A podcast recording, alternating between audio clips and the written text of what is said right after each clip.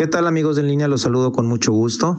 En esta ocasión quisiera comentar sobre una noticia positiva desde mi punto de vista, tratando de encontrar dentro de este mar de incertidumbre que ha sido los últimos meses.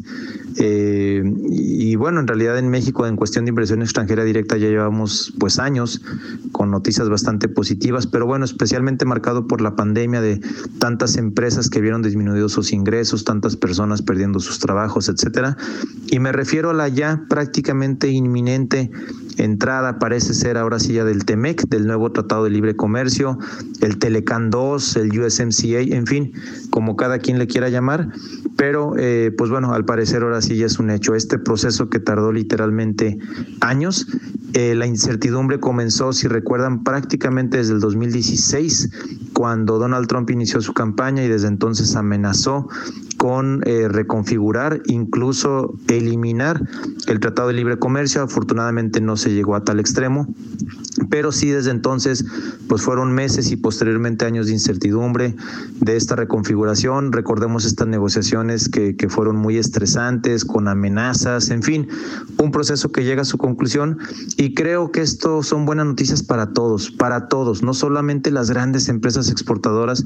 Yo sé que muchas personas de a pie, ciudadanos comunes como tú o yo, que a veces escuchamos estas noticias, podemos decir, bueno, ¿y a mí en qué me beneficia que haya una reconfiguración del Tratado de Libre Comercio? Esto es bueno porque no olvidarlo, todos formamos parte de un círculo económico. Tarde o temprano, eh, todos estamos inmersos en esa eh, actividad económica y lo que hacen las grandes empresas algunas veces acaba beneficiando a los pequeños y las pymes a veces ya les surten empresas medianas o grandes. Eh, y con una economía robusta, con una economía fuerte, supuesto que nos beneficia a todos, no importa si tenemos una fábrica de zapatos, una papelería, una tienda de abarrotes o somos los propietarios de un gran conglomerado industrial o una fábrica automotriz. A todos nos sirve.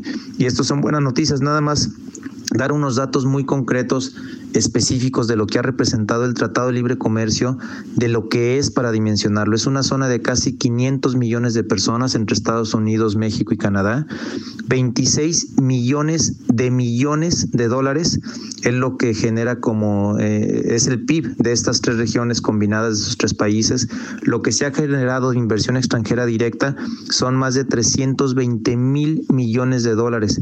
Esto para ponerlo en contexto es el 23% de la inversión extranjera directa. Es decir, de cada dólar que se invierte en el mundo, eh, eh, prácticamente 23 eh, centavos, el 20%, se va a la zona de Estados Unidos, México, Canadá.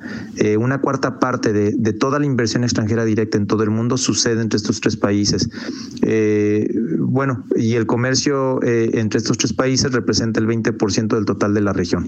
Es decir, son, son números que a veces son difíciles de comprender, pero de verdad por eso era tan importante concretar ya esta firma, este avance, este acuerdo y formalizarlo para que ya entre en pleno vigor y comiencen pues los beneficios para todos los empresarios pequeños medianos, grandes, insisto, aquí sí literalmente no, no importa el, el tamaño o perfil de la empresa. Eh, insisto, puede sonar como una noticia macroeconómica un poquito lejana a todos nosotros, pero eh, creo que este tipo de cosas hay que ponderarlas.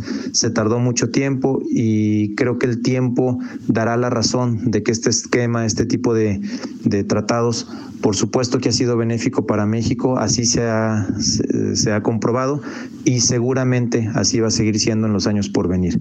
Insisto, dentro de toda esta vorágine de malas noticias, creo que a veces es bueno voltear también a las cosas eh, positivas que están pasando y creo que esta es una de ellas. Hasta ahí el comentario, me lo crecen en Twitter a través de Geras González. Hasta la próxima.